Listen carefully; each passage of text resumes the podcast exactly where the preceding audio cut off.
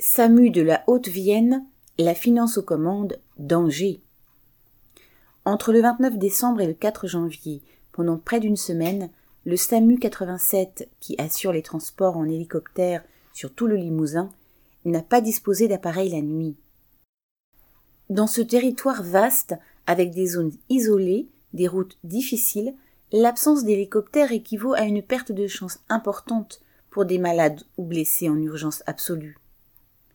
En fait, la société privée de transport sanitaire héliporté Babcock, qui a remporté l'appel d'offres du CHU de Limoges en octobre 2017, s'est révélée incapable de remplacer un pilote malade. C'est une filiale de la multinationale du même nom qui fait ses affaires dans la sécurité, la santé, la maintenance nucléaire et surtout l'armement. Basée en Grande-Bretagne, cotée en bourse, avec parmi ses principaux actionnaires Goldman Sachs Management, Babcock France a fait un bénéfice de 282 millions de dollars en 2019.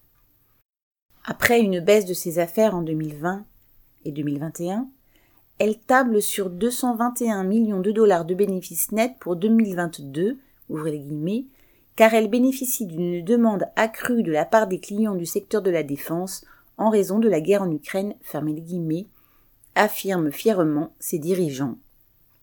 Quant à se donner les moyens d'assurer, quoi qu'il arrive, la sécurité sanitaire de la population au fin fond d'une région, ce n'est évidemment pas la priorité de ses financiers. Correspondant Hello.